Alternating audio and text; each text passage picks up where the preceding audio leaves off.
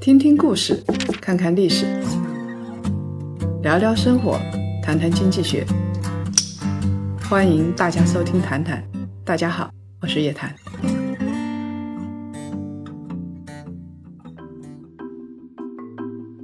各位檀香好，又到了我们一周的谈谈时间了。那上一周呢，叶老师去到的是成都。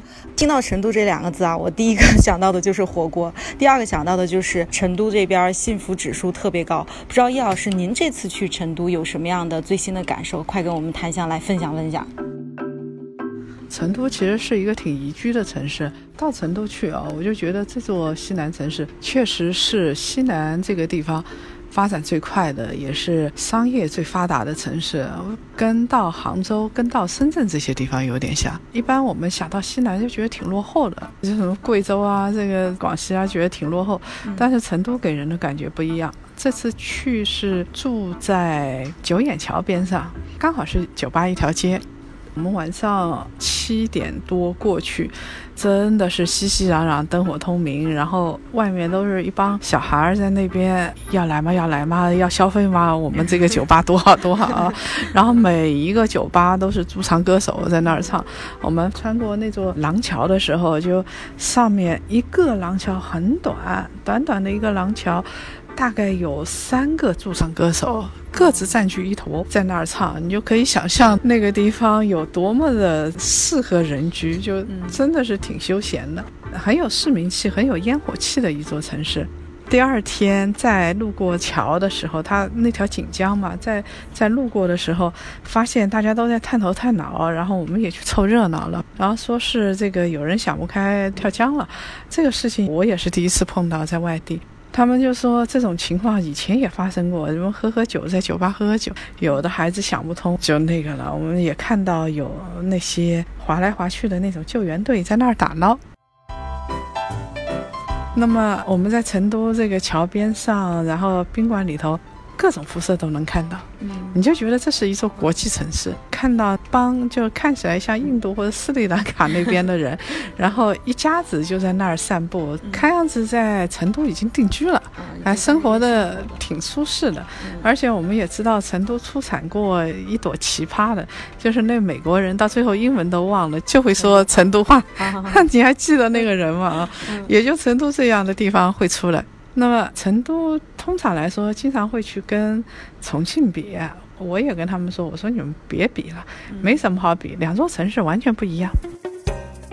我还是很看好这座城市。重庆呢，我们知道，当黄奇帆在的时候，做了很多产业链，上下游的产业链，然后尤其是电子产品这一块引进的力度，确实要比成都要高。重庆主要是做工业城市。重庆也有商业，主要在市中心。我当时从邓小平老家，然后一路开车到重庆去的时候，那都是山沟，就确实是农村。因为重庆虽然是直辖市，但它是面积最大直辖市，而且边上全是农村，除了市区之外，它这个城市在拓展。那成都的话，它其实是一个城市，成都商业色彩更浓，比重庆要浓。以前我去的时候，我去了成都的青牛区。青牛区它现在在旧改，原来的九十年代啊那些房子都在旧改，它要发展起来了，它才能旧改嘛。那有这个需求，然后我看了一下成都去年的快时尚品啊、轻奢啊，包括商业地产这一块，它只是比东部沿海地区的租金价格略低一点而已。那我们看这上海的这个太古汇说挺好的，其实成都的太古里发展的相当好的一个地方。成都人也有点焦虑，就是他们就觉得未来的高科技怎么发展？嗯，成都前几年的高科技，它主打的是游戏产业。嗯，后来我们知道游戏产业它会出一些问题，有几年的话，它牌照就不发了。做游戏产业的有的企业就半死不活的状态，那现在呢？我们鼓励的是硬核科技，你比如芯片设计、芯片制造这些东西。那成都它走的其实是软科技游戏这个东西，它所需要的人才匹配度是不一样的。我们拿科创板来说，四川那边也很重视科创板上市的话，它有一千万的奖励金。而且我听当地人说的话，它科创板的库里边有三百家，但是我们知道要申请要过会的话，也就只有大概五六家而已，这个数量其实是不算多。原因就是估计跟成都现在的这个发展路径是有关系的。那成都现在就面临一个选择，就是它到底走什么样的发展路径？就我原来的游戏，我还要不要做了？嗯，我吸引了那么多游戏人才，还要不要做？那我现在做硬核科技的话，我跟重庆比，我跟东部沿海地方比，我的优势在什么地方？这个是成都比较焦虑的一个点。从未来的发展方向来看的话，成都这个地方的话，它其实在不断拓展过程当中，地铁也很发达嘛。这次去他们就在问说，天府新区我我买了会不会涨？它要向东部拓展嘛，要跟重庆以后建立一个成渝城市群，所以天府新区是一座桥，它一定会发展的，会发展的不错。但是不是所有地方都行，因为天府新区太大了。它只有靠成都比较近的、规划非常明确的那些地方才可以有。它现在房价大概一万多。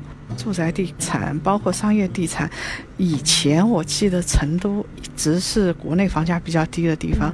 那时候有一个朋友是雅居乐的老总，他雅居乐在成都很好的房子，他说我就是上不去啊，我一万都突破不了，这怎么回事？现在那不得了，蹭蹭蹭的就上了，非常的高，就翻几倍是没有问题的。大概一五年之后到现在，就这几年的时间。成都还有一个问题，就是商商业地产它的库存量特别大，嗯，我们就觉得消化不了。很多人就觉得成都跟重庆商业地产都是问题。应该说，人均的财富啊，在西南地区还是独树一帜的，嗯，比较高啊，比较高。然后成都人又基本上就心比较大，嗯，你不管地震了，灯泡摇一摇，他还在那儿打小麻将，在酒吧该吃的吃，该唱的唱，什么一点也不影响他们。我认为它跟重庆不一样，重庆呢做工业，工业链条做硬核的，成都呢毫无疑问，因为以前。西南的核心在成都，所以它现在商业中心，那毫无疑问是在成都。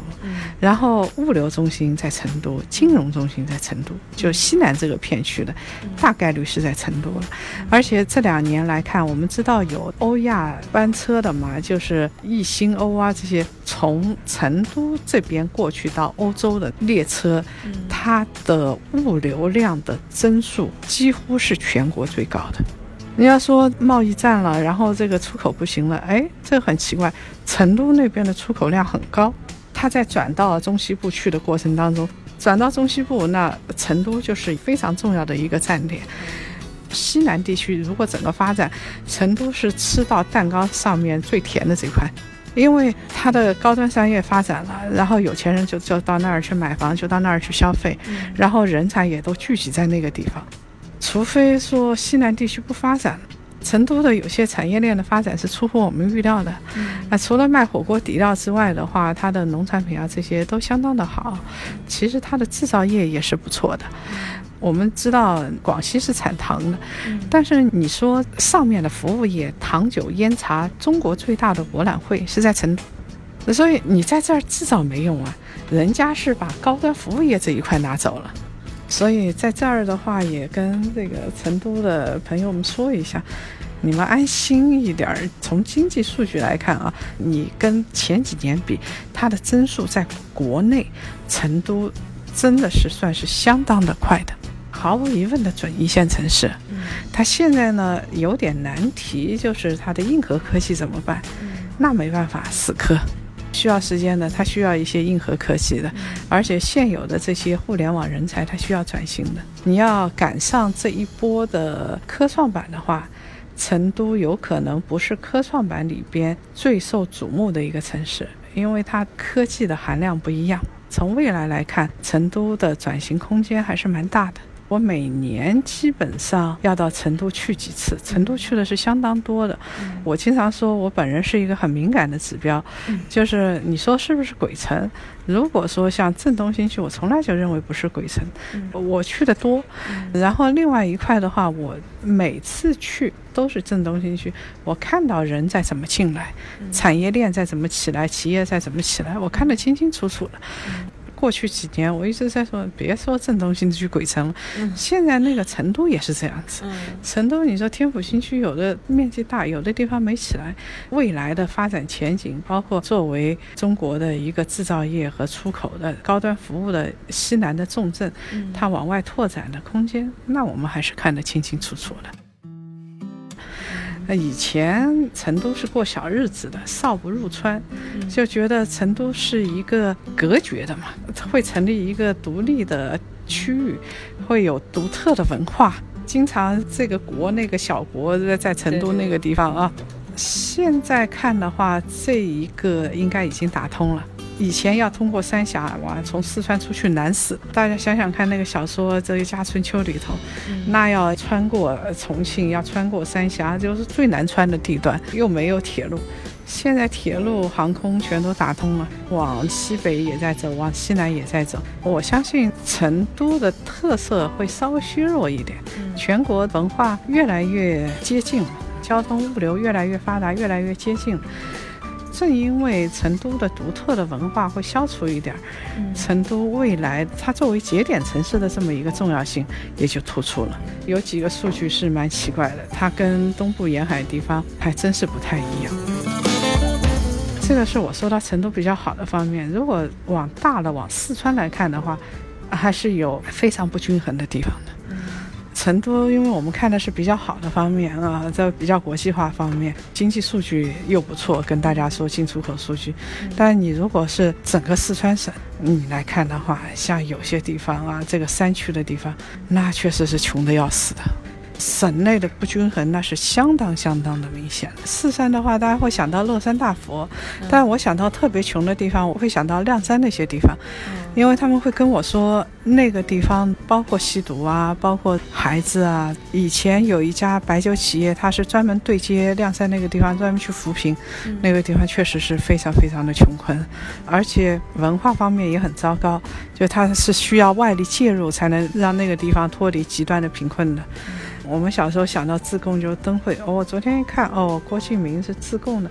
他说他到上海来，当时是第一次坐飞机，呃，从来没想到过离开四川会是啥样的。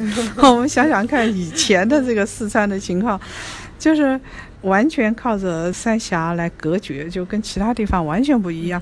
所以四川我们也知道，在以前之所以隔绝的话，就是它有非常独特的文化。我一直想去看，就是那个三星堆文化，哦，有点像外星文，很多人认为是从中亚那个地方过来的，这个成都。最吃苦的时候，四川两个时候，当时是三国的时候，然后刘备在那儿，因为天到晚打仗，而管的是非常非常的严苛的。诸葛亮的管理是非常严苛的，因为他要活下去，自成一个体系，然后又要用当地的经济粮食来支撑他向这个长江中下游去走去打仗。那个时候，四川人的日子是比较难过的。然后再接下来，应该就到明末张献忠那种。时代，这个日子是难过的，但他能够集一个省的力量，然后去跟东吴对抗，去跟这个中原对抗。你想想看，当时从这个角度来说的话，它有多独特，它的经济力量有多强。现在还是如此的。现在整个成都、四川这一块，它的经济力量还是很强悍的。另外还有一个问题啊，叶老师，就是最近啊，我看到这个 Facebook 也开始去发数字货币了，包括前段时间这个数字货币的孙先生，然后去跟巴菲特吃饭什么的。孙雨晨是吧？对，孙雨晨。孙雨晨说：“我总算跟巴菲特吃饭了。”然后他打脸。我们上次谈过，他就把他作为一个自己成功的标志，然后去怼这个怼那个，去怼王小川。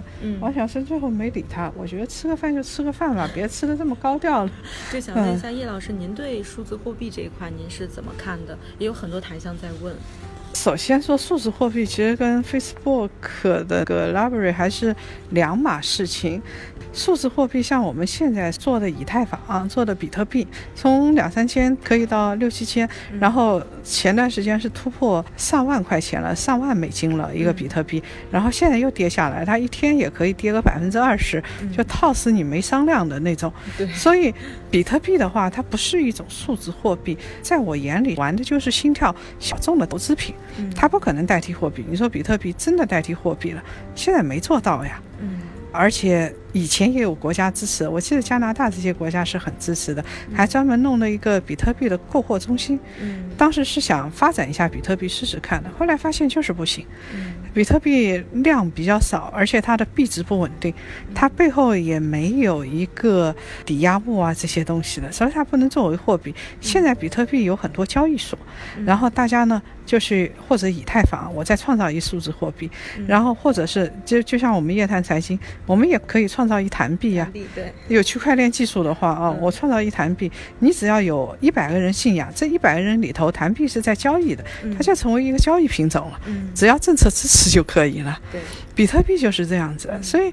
在我眼里，比特币不是货币。你用比特币，你到超市里去买一瓶牛奶，你试试。虽然一个比特币值上万美金，但你买不到牛奶的。那比特币，如果超市小哥懂，他会跟你说：“哎，我卖给你一瓶牛奶，但是呢，你这比特币就给我了。”他拿了这个比特币，他肯定要自己拿了人民币放到超市里边去，然后他再到比特币的交易市场里去把比特币卖掉，然后才能兑现。呃，是这样的一个逻辑，所以它跟这个普通的货币是不一样的。但是这一次呢，这个 Facebook 做出来的这个数字币啊，有点不一样，因为它是有一些东西的，野心比较大，小扎。它跟原来的数字货币不一样。首先呢。它是联合了一些线上和线下企业，包括传统金融机构。你说 Visa 联合起来了，到时候是可以跟美元来兑换来支付的，这是一件事情。另外一件事情呢，它不是在美国，它是在瑞士做了一个协会。我们知道很多的金融协会是在全球的这个金融协会是在瑞士，它是把这些所有的参与的这些机构和企业联合起来，咱们在瑞士去做一个协会，那就有一点替代国际金融协会的这种意思在里头了。那么另外一个呢，他还做了一件事情，这件事情是比较要害的。他说呀，我现在把数字货币啊，我后面是有抵押品的。这个就跟港币一样了嘛，我们知道港币是怎么发的，很清楚。我联系汇率，我后台银行里就有一个美金。假设说汇丰，它有几个专门发钞行，汇丰银行发钞的，中国银行发钞的，有几家发钞行。这些发钞行里边只要放一块钱美金，它就可以发，好像是七块八毛五。我如果没记错的话啊，这个就是按照这个联系汇率，我来放同等数量的港币。它就是完全绑定美金的，这就叫彻底的联系汇率。港币就是它的抵押品。你有这个美金，你就可以放港币。那么现在呢，比特币的 l e v e r 就有这样的一个意思，就是我在后台我放几个抵押品，黄金、美元或者是其他货币。假设说是欧元或者人民币，我按照一定的权重给构成了。有了这个东西之后，我就来。发放我相应的货币，你要相信，这个就是一九七三年之前的美元，美元跟黄金挂钩，多少美金可以换一个盎司的黄金，它是清清楚楚的。现在呢，他也想做这个事情。我当时看了之后，我吓了一跳，我觉得小扎野心太大了。他本质上是跨过所有的国家，要成立一家国际银行。他的目标是这个，他绝对不是去做一个比特币，而是通过区块链的技术，他要去发放货币了。其实叶檀财经写过文章的，我觉得这条路走不通的，他要做死掉的，而且他说不定没做，他要被抓起来的。他要撼动的是美联储的地位，中国央行的地位，所有的央行的地位，他都要被撼动了。那美联储当时发的声音是说，我们来尝试一下，我们正在评估。那其他的国家就立马提出来不行了。假设说有这么一种货币，然后呢，我假设马来西亚，那你这种货币的话，你可以及时支付，假设可以及时支付，你就可以把我的马来西亚的货币给取代掉了。我我干嘛以后还要用？我拿出手机来，甚至我刷刷脸，我就可以支付了。而且支付的这个货币又是我无法掌控的，对我没有铸币税，我也没有任何货币以后所有的货币的调节的功能我都没有了。而货币调节功能就在扎克伯格和这个协会的手上。嗯，我觉得所有的央行都不太会干的。不会干这个事情，所以首先它替代的是，它要替代美元当然很难，美国也不会让它替代，美元总后面是一堆的这个股东，不会让它替代的，对不对？但你想那些那些小国家，本来自己货币的信用就岌岌可危了，你再来一个这样的货币，你是可以支付的，那谁干啊？你先把马来西亚政府推翻了再说，这个市场影响就太大，所以我当时觉得这个东西。从政策上，它就是超越主权来发行电子的货币，在我眼里现在还做不到。嗯，你不要说你发行货币了，你想想看，就是做电商，当时很多实体企业就提出一个问题，线下的商业机构就提出一个问题：你马云做电商，你做电商你海淘了，然后是是你在网上买了，我们可是要进货物流。我们走的是另外一条物流通道，你好吗？你只要走邮寄通道、电信的邮寄通道就可以了，对不对？你还不交税，这个就超越主权了嘛？以后全球的商务就变成亚马逊、阿里这些天下了。对，你的主权的税收这一块体现在哪里？货币同样也是如此啊，你超越国家了，货币这一块给切掉了，我还体现在哪里？只能体现在军事外交了，经济全被你剥夺走了。那我这个国家的主权不是丧失了一大块吗？嗯，这个是一个。另外一个呢，就是它的数字币啊，还有一个问题，就是我们知道它作为抵押品的话啊，它要真正的交付，它要真正的使用是很难的。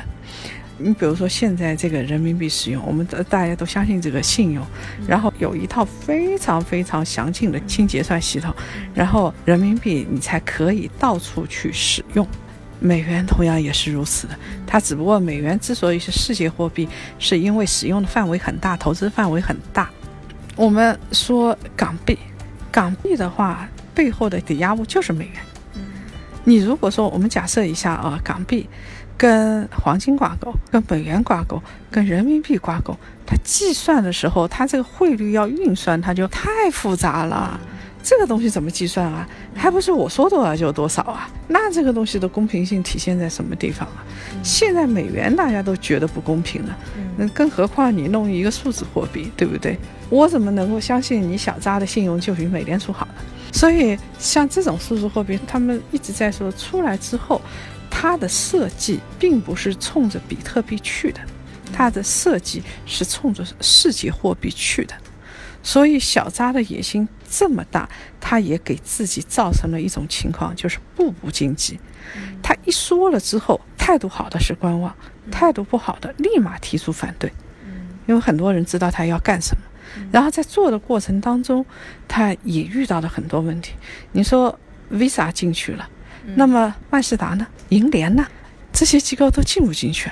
当时出来，马化腾说了一句话：“技术是没什么难度的。”你说发个数字货币难度在哪里？没什么难度。嗯，关键是信用、使用、投资、支付、结算，而所有的这个背后都是政策，政策的背后就是国家主权，是颠覆现有的整个一套货币体系。